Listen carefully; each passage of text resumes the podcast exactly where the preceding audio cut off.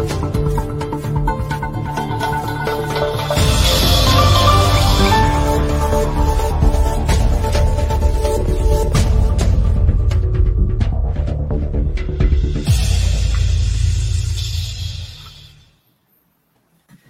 hoje, terça-feira, a gente prossegue com a nossa série Economia Solidária. Vamos conhecer o trabalho da Orvalho Filmes, formada por produtores culturais que elaboram conteúdo para empreendimentos econômicos solidários.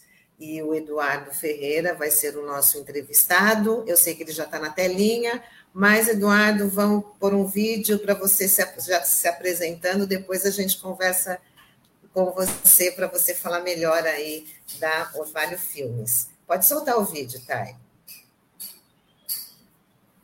Senhor Ferreira, sou gestor da Orvalho Filmes, produtora de conteúdo audiovisual de impacto social. E Orvalho Filmes tem oito anos, durante toda essa trajetória, a gente vem produzindo diversos conteúdos de impacto social, filmes de ficção, documentários, webséries, sempre focados na, dentro desse segmento. Dentre os principais projetos que a gente desenvolveu está o documentário Porta Retrato, que aborda o momento de aceitação de jovens LGBTQIA+. Também o documentário Raul Soares, sobre o navio Raul Soares, né, o navio prisão que ficou atracado aqui no porto da cidade de Santos. Também estamos em produção agora do nosso longa-metragem Porto Seguro, sobre jovens LGBTQIA+, expulsos de casa após se assumirem.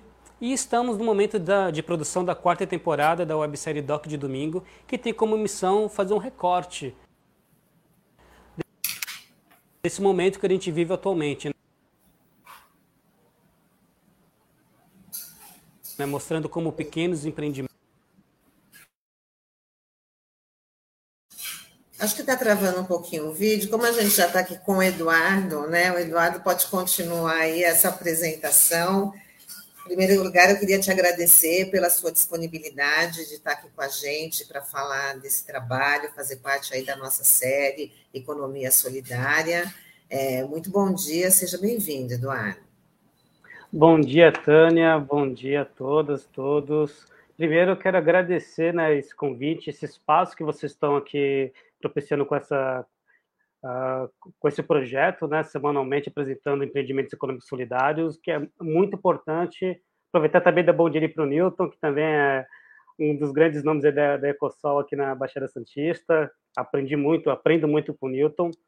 Então, fazendo um breve resumo, aí, só continuando ali o que estava no vídeo, na Eurovalho a gente tem como principal foco produzir conteúdos de impacto social. Né? Claro que a gente também produz comerciais, institucionais, mas o nosso foco principal nessa missão é conseguir produzir esses conteúdos com impacto social, que tenha uh, agregando aí dentro do, do, seu conteúdo o que é chamado hoje de minorias, mas que, no nosso ver, são as maiorias do, dentro dos nossos Brasis, né? Sandro? Então, opa, bom dia, Eduardo. Uma satisfação estar recebendo você aqui. Eu queria que você falasse um pouquinho da tua trajetória, assim, né, é, no audiovisual, né? E quando que você teve essa sacada de focar nesses temas, né? Enfim, acho que seria bacana você falar um pouco sobre isso para a nossa audiência. Bom, bom dia, Sandro. É, na verdade, isso, esse caminho ele veio com a minha trajetória desde o início, quando ainda estava em formação. Né? Então, o meu primeiro trabalho na faculdade, por exemplo, foi um documentário sobre o prefeito Esmeraldo Tarpínio, que foi ali durante a ditadura militar, né, impedido de tomar posse como prefeito. Então, foi sempre uma linha que eu pretendi seguir, quis seguir durante a minha carreira. Mas nos últimos três anos, principalmente, a gente percebeu que, apesar de estar ali trabalhando com, publicidade, com redes sociais, tinha essa vontade de poder realmente produzir conteúdo, não só filmes, né, mas conteúdo audiovisual diversificado que fizesse a diferença, né? E a pandemia ela veio também fortalecer isso. A gente estava aqui parado, todos né, em casa, infelizmente sem poder trabalhar, mas todos se cuidando, e a gente percebeu ah, muita gente não podia ficar em casa, por mais que quisesse, não tinha como ficar em casa, precisava se expor. E a partir daí nasceu o projeto Doc de Domingo, que era um recorte do que estava acontecendo naquele momento. Então a gente decidiu se expor também, né?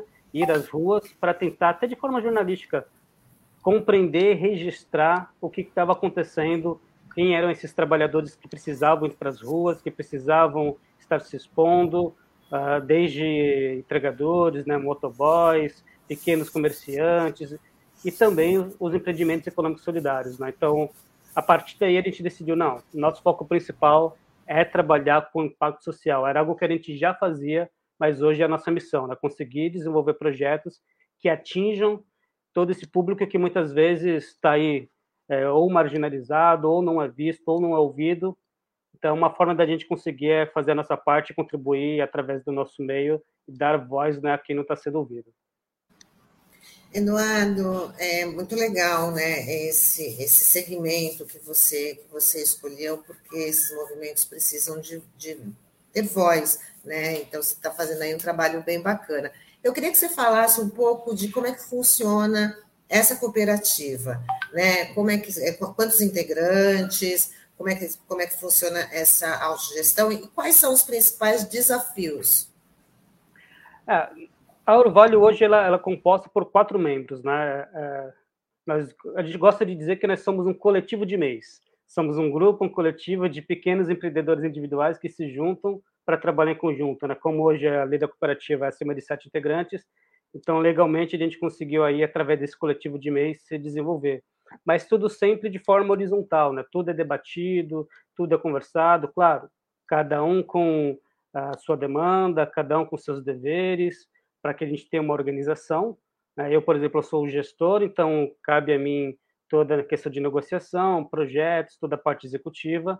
Temos ali o Guilherme Bonfim, que cuida de toda a questão técnica, equipamentos, o Gaspar Lourenço, que cuida de toda a produção, a Cristiane Pontes, que cuida de, da parte comercial. Então, cada integrante tem ali uma responsabilidade, né? mas é sempre tudo debatido de forma horizontal, onde todos compreendem juntos o caminho que vai ser seguido, os projetos que vão ser desenvolvidos e depois também é realizada uma prestação de contas para todos, né, para que a gente compreenda o que, que aconteceu e qual é o próximo passo. E o Eduardo, eu queria que você falasse também para o nosso público aqui é, do, da forma como vocês trabalham, né? Porque assim a, a, sociedade brasileira ela é muito acostumada, por exemplo, com as telenovelas, né? Que são aquelas grandes produções, são é, cenários enormes, é, cidade cinematográfica, né? E muitas vezes as pessoas têm essa curiosidade de se ver na telinha de alguma forma, na TV, no YouTube, mas muitas vezes não tem noção de como que é essa produção, né? E eu queria que você falasse um pouco disso, né? Enfim, da estrutura que vocês têm, né? Enfim, para produzir esse, esses materiais, enfim, eu queria que, é, acho que é bacana é, é, é, matar essa curiosidade que o pessoal tem muitas vezes, né, de como que é feita uma produção dessa, que é ter uma ótima qualidade, né, a gente percebeu aí pelas imagens, pelos trabalhos que você já vem desenvolvendo aí nesse, ao longo desse período. É, o audiovisual é um trabalho coletivo, né, então é, é sempre feito em grupo, isso eu acho que é primeiro é a primeira coisa que deve ser, ser dito, né? É um trabalho feito em grupo, por grupos e com grupos, né? É aquela pessoa que pensa que vou fazer audiovisual porque quero ser um diretor e sentar ali na minha cadeirinha e ficar dando ordem, isso não existe no audiovisual, isso é mito. É, de, de, repente, lá em Hollywood, de 20, 30 anos atrás, deveria existir, hoje em dia não existe mais. Agora, trazendo aqui para o nosso cenário, que é muito mais humilde né, do que as grandes produções que a gente tem por aí, a gente trabalha sempre com equipes reduzidas, né? principalmente hoje em dia por causa da pandemia, mas sempre produções com quatro, cinco, dependendo do tamanho da produção, sete pessoas, mas pensando sempre em reduzir essa, essa equipe, e isso também ajuda a gente a reduzir custos. Né? Então, quando a gente vai produzir um projeto, seja um, institucional para um empreendimento econômico solidário, seja um documentário, quando a gente fala de equipe, a gente está falando sempre de custos. Os custos no audiovisual são muito altos, né? Então, a gente reduz a equipe onde nós temos um diretor que também produz, nós temos um diretor de fotografia, cinegrafista, que também vai fazer, às vezes, ali de assistente. Nós temos um produtor que vai cuidar de toda a produção do set, mas também produz a, a prévia, né, faz a pré-produção desses projetos. Mas a gente tenta sempre chegar numa, numa locação com três, quatro pessoas, duas câmeras, ou os microfones de lapela, sendo os microfones de bom hoje em dia por causa da pandemia, para que a gente compacte o máximo possível e consiga fazer uma produção de baixo custo, né? Quando a gente fala baixo custo, também com uma equipe menor, menos equipamentos, mas que não perca a qualidade. Eu não sei se eu te respondi, Sandro, se era por aí mesmo a sua pergunta. Sim, sim, é por aí, porque muitas vezes é assim, a gente vê na telinha, mas não tem noção de como que é essa produção, como que isso é feito, né? Então eu acho que é bacana elucidar isso, né? Eu acho que é muito legal. Eu já aproveito para perguntar da, das parcerias nesse trabalho, se a Orvalho Filmes tem outras parcerias, justamente por conta de custo, né? Ou integrada também com outras, até com outras cooperativas. É, a gente trabalha, acho que desde de, todos os projetos, né? Existe algum tipo de, de, de parceria, né? Uh, ou através de editais, né? Do Estado, município, federais, mas sempre trazendo outros grupos, outros coletivos ou outras cooperativas para que esse projeto se desenvolva. Porque quando a gente vai falar, por exemplo, de um longa-metragem, quatro pessoas, por exemplo, não dão conta de produzir um longa-metragem de uma hora e vinte, por exemplo. Então, é, é preciso se associar a outros grupos outros coletivos, até também pela questão de que é necessário né, que a gente faça o dinheiro circular para o maior número de pessoas. Né? Então, a gente tem essa consciência de que quando a gente recebe um edital, por exemplo, a gente não vai pegar todo esse valor desse edital e distribuir aqui para quatro pessoas. A ideia é que, quando a gente está falando de economia, né, para que essa verba ela se distribua para o maior número de pessoas possível, para que a gente seja o mais horizontal possível também e alcance mais pessoas, né? É, o impacto social ele não pode estar só na tela, ele tem que estar também atrás das telas, né? Então, a gente tem essa preocupação de que trazendo esses parceiros, né, dependendo da demanda do projeto, a gente consegue fazer essa economia, por menor que seja é, essa verba, esse investimento, que ele circule por mais pessoas, impacte, né? Ainda mais no momento de pandemia, o maior número de pessoas possível. Bom, vamos falar também do seu trabalho, o, o, último que vocês estão produzindo. Eu queria saber muito sobre o documentário Porto Seguro, né, que fala sobre os jovens né, LGBTQIA+, é, como é que está esse trabalho, como é que, quando é que a gente vai poder conferir né, de fato, e quais são aí os principais, as principais dificuldades que você está enfrentando, que a sua equipe também está enfrentando para produzir. A gente também quer saber quando que vai ficar pronto. Essa é a verdade. Esse é um projeto que está em desenvolvimento há três anos. Né? Então, há três anos a gente começou a iniciar as pesquisas, desenvolver o projeto. Né? Quando a gente fala de longa-metragem, é bom a gente salientar, né? Não é algo que acontece do dia para a noite, né? É um projeto que às vezes leva quatro, cinco, seis anos para que ele seja construído de uma forma realmente sustentável e que possa realmente uh, contemplar o maior número de, de profissionais possível, né? Então, a gente conseguiu ser contemplado, aprovado através do PROAC CMS. Durante a pandemia, a gente até conseguiu, né? Não, não, sei se aqui eu posso falar, mas a gente até conseguiu aí, captar esses recursos, mas devido ao desgoverno que a gente vive e algumas falas homofóbicas do nosso desgoverno, esses patrocínios foram retirados. Então, hoje a gente, depois de um ano reestruturando o projeto, a gente retomou, estamos novamente fase de negociação para captação com essas empresas, né, que fazem a renúncia de, de ICMS, né, através do, do PROC São Paulo, e agora a gente está iniciando a fase de pesquisa. Né. Como eu disse anteriormente, né, cada projeto ele tem um, um número de, de integrantes, né, esse projeto, por exemplo, ele atinge 40 profissionais que estão aqui na Baixada Santista. Então, é um projeto muito maior, que demanda um tempo maior, com uma verba maior também, mas que a gente consegue trazer e associar outros coletivos que vêm completos até, para que a gente consiga distribuir, pulverizar né, essa renda, essa verba, por maior número de, de, profissionais possíveis. Mas, só falando um pouquinho do, do conteúdo em si, né, da, da, obra em si, o foco é contar histórias de jovens LGBTQIA+, que foram expulsos de casa, né? O que que aconteceu? Por que que isso aconteceu? A gente vê que cada vez mais, e principalmente na pandemia, a gente continuou com as pesquisas, isso atingiu uma quantidade gigantesca de pessoas que foram para a rua até, sem ter onde ficar e durante uma pandemia precisaram ficar na rua jogados. E é mais do que você só estar na rua, né? É um momento de grande fragilidade onde você não é aceito como você é. Você não é aceito pelaquela pessoa que você mais confiava, seu pai, sua mãe, seu irmão, seu tio. Então, é uma forma da gente compartilhar essas histórias para que isso seja debatido, para que isso seja conversado, para que se alcance o maior número de pessoas possíveis e quem sabe assim a gente possa conseguir mostrar que como isso atinge, né, socialmente, financeiramente, psicologicamente, principalmente essas pessoas que estão sendo tiradas, né, do suporte seguro.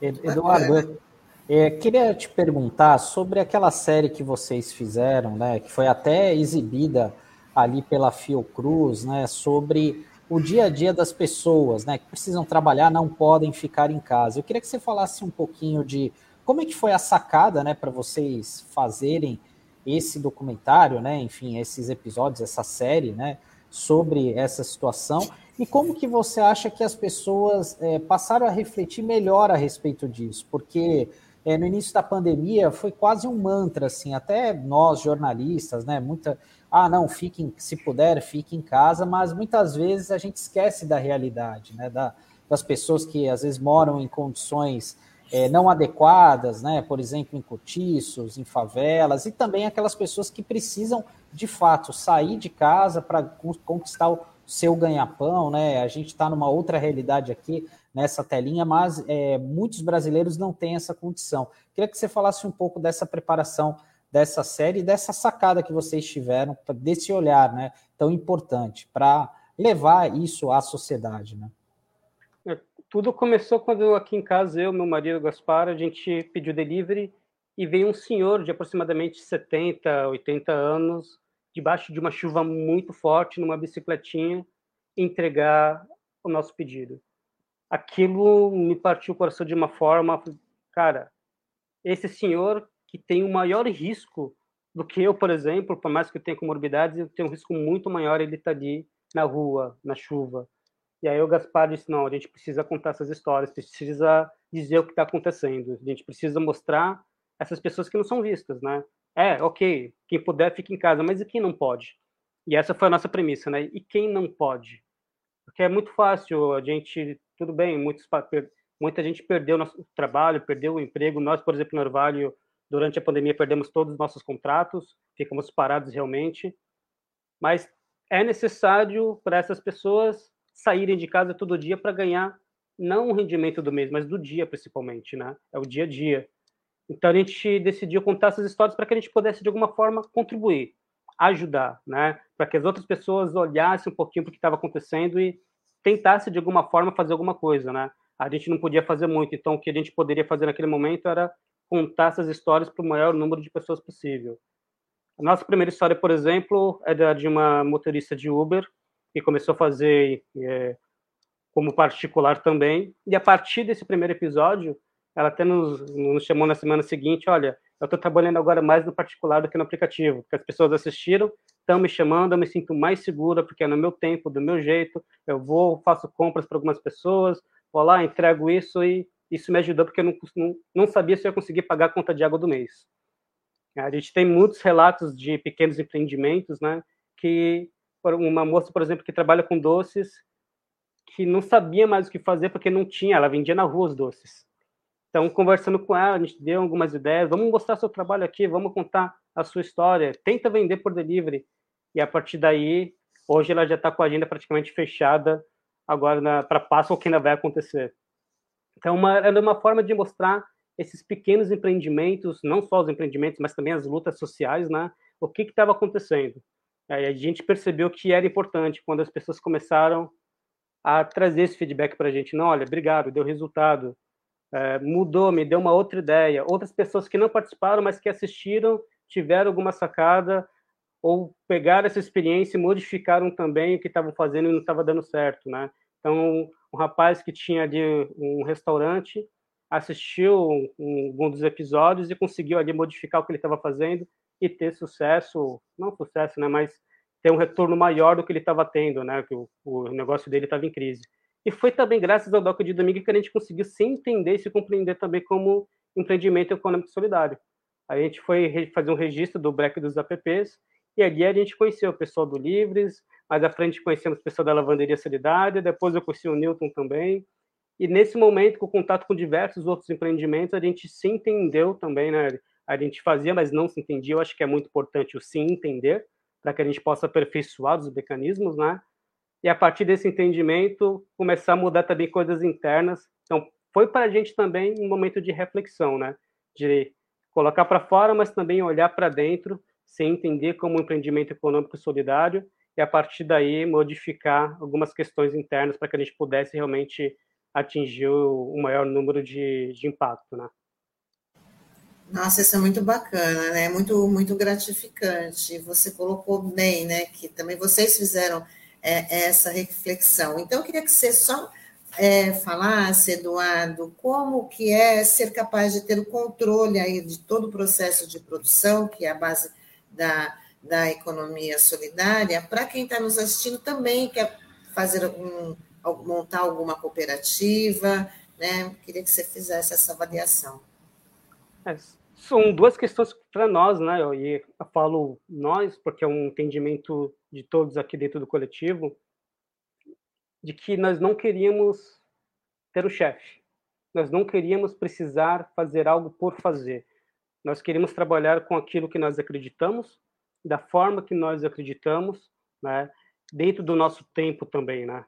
Então, estar em um empreendimento onde funciona a autogestão, claro, tem muitas outras questões, obrigações e demandas, né? Mas permite com que a gente consiga construir esse negócio da nossa forma, do nosso jeito, né? caminhar para onde realmente nós queremos, né? Antes, a, a Orvalho, lá no seu, no seu começo, na sua origem, quando não era empreendimento econômico solidário, a gente precisava trabalhar com agências e comerciais que eram coisas que a gente não acreditava. E, meu Deus, eu não quero fazer isso ou questões também que, que, o capitalismo traz de que a gente precisa baixar a cabeça e, e seguir, né? E aí, aquilo vai te tratorando. Não, a gente conseguiu hoje parar, pensando, eu não acredito nisso, eu não vou produzir esse material. Eu não acredito nesse conteúdo, eu não vou produzir isso. Então, a gente tem a escolha. A escolha de produzir aquilo que a gente acredita, para quem a gente acredita, de uma forma que a gente consiga atingir realmente o maior público possível de pessoas, tanto através do conteúdo, mas com conteúdo também, produzindo para, né, da forma que a gente acha conveniente, por exemplo, né? Se a gente tivesse dentro de um outro sistema, a gente não poderia, talvez, produzir conteúdos para empreendimentos econômicos solidários. Né? São custos muito diferentes. E quando a gente se compreende como empreendimento econômico solidário, a gente sabe que o olhar, o trato ele é diferente, né? Ah, então, como que eu consigo auxiliar esse outro empreendimento e ele também realizar essa troca comigo? Como que nós podemos colaborar um com o outro para que todos cresçam juntos, né? Então, eu acho que esse é o principal motivo da gente estar como um empreendimento como solidário, é poder, de forma horizontal, se gerir, produzir aquilo que a gente acredita, com quem a gente acredita e da forma que a gente acredita. Eduardo, muito legal esse teu depoimento, né? Essa a forma como vocês mudaram, né? Esse foco aí do, do início da agência, né? Como vocês tinham, né? Da produtora de vocês, melhor dizendo, né? E eu queria saber de você o seguinte: é, pelo que você tem conhecimento, há outras cooperativas de profissionais de audiovisual aqui no estado, aqui no Brasil, enfim. É, já existe, por exemplo, uma rede nesse sentido, assim, porque acho que é, é bacana você falar a respeito disso, né? Porque muitas vezes a gente fala em cooperativa, pensa em outras funções, outras atividades, mas não na área de audiovisual, pelo menos num primeiro momento. E como é que está isso hoje aqui no, no país, pelo que você tem de conhecimento? É, eu acho que são formas diferentes, mas que têm o mesmo conceito, né? Eu não diria existem algumas, mas eu não diria que são cooperativas, né? Por exemplo, a gente recentemente na revista Vozes Livres trouxe um case de uma cooperativa do Sul. Mas falando aqui, por exemplo, de São Paulo e Baixada Santista, a gente não tem cooperativa, mas temos coletivos, né, que apesar de juridicamente né, não funcionar como uma cooperativa, organicamente elas funcionam com autogestão. Eles são uh, empreendimentos econômicos solidários, né? são coletivos de meios também que trabalham juntos de forma horizontal e que também tem um olhar diferenciado que tenta romper com o que a gente tem hoje do capitalismo dentro do audiovisual, né? Que são produções gigantescas onde o produtor ou o dono da produtora fica ali com seus montantes e os trabalhadores trabalham às vezes 18 a 20 horas por dia, sete dias por semana, para receber às vezes um valor menor que um salário mínimo. Então existem esses coletivos aqui, por exemplo, a gente tem hoje a Tumulto Rec do Andrei Hag, que faz um trabalho sensacional na comunidade A gente tem também em São Vicente dois, dois coletivos que são muito atuantes e muito fortes. Outros grupos que ainda não se compreendem, não se compreendem né, como coletivos de empreendimentos econômicos solidários, mas que fazem isso já organicamente. Né, ainda falta essa questão de se entender e se compreender. Mas vem crescendo cada vez mais. A gente percebe que coletivos de mesa aqui na Baixada Santista têm crescido, têm atuado, né, são, são, são bem atuantes, e agora ainda falta talvez um, mais um passo para se compreender e talvez um passo seguinte aí para como se formalizar, como que juridicamente isso se constrói. Mas talvez isso seja um passo um pouco mais para frente. A gente já está chegando aqui no finalzinho da nossa conversa, mas vamos mostrar as interações dos nossos internautas que estão te ouvindo aí, Eduardo. Alciele dos Santos, bom dia a todos e todas, bom dia, Alciele. O Newton Rodrigues, a Orvalho é um exemplo de que a economia solidária tem condições de se ampliar para diferentes setores. Verdade, quando a gente fala de economia solidária, a gente não pensa muito numa produção de audiovisual, né? O Guilherme Prado, ele fala Viva Orvalho Filmes, e a Brígida de Souza Ferreira, parabéns pela postura equânime intersocial. E ela fala também, verdade, consumo partilhas diretas solidárias. E o Guilherme Prado, ele fala, bom dia, grande Edu, Gaspar e Guilherme, um coletivo que constrói a Ecosol na área dos serviços. E o Wilton dando, para, é, dando bom dia aqui para a equipe RBA Litoral, muito bom dia. Então, é, Eduardo, estamos chegando aqui no final da nossa conversa. Queria que você aproveitasse o espaço para falar como é que as pessoas podem acessar aí a, a, a Orvalho Filmes, se tem Instagram, no Facebook. A gente já coloca aqui na tela para as pessoas conhecerem muito mais o trabalho de vocês. E o Newton fala a necessidade de se mudar a lei das cooperativas. Bom, quero então convidar todas, todos e todos a seguirem lá no Instagram ou Facebook, arroba Orvalho Filmes. E também nosso projeto Doc de Domingo, o arroba Doc de Domingo, que está iniciando aí a produção da sua quarta temporada, tentando atingir um maior público agora, com novos, novas histórias, novas experiências de vida, de como as pessoas, né? A gente pensa que a pandemia acabou, né? Mas não, como que elas estão lidando com esse momento que a gente está vivendo agora e algumas até se recuperando ou se modificando novamente, porque os tempos mudaram, né? Então, quem puder seguir, arroba Doc de Domingo lá no Instagram e também no YouTube. Tá bom, então, Eduardo, muito obrigada pela sua participação. É, muito sucesso aí na, na, cooperativa de vocês, porque ela é muito importante, dando voz a esses movimentos assim que não tem né, realmente muito espaço, e vocês estão fazendo um trabalho muito legal dentro dessa proposta da economia solidária. E agradecer e até uma próxima oportunidade. E quando tiver algo, quando tiver aí pronto, né, esse novo trabalho, pode contar com a gente, que a gente está aqui para divulgar. Tânia, muito obrigado, obrigada Tânia, Sandro Taigo, a RBA Litoral, toda a equipe, ao Newton, Guilherme Prado também, a todos que estão acompanhando. Muito obrigado e parabéns por esse importante espaço que vocês estão aqui partilhando. Edu, obrigado pela participação, parabéns pelo trabalho e pela iniciativa. E até uma próxima oportunidade. Valeu, obrigado.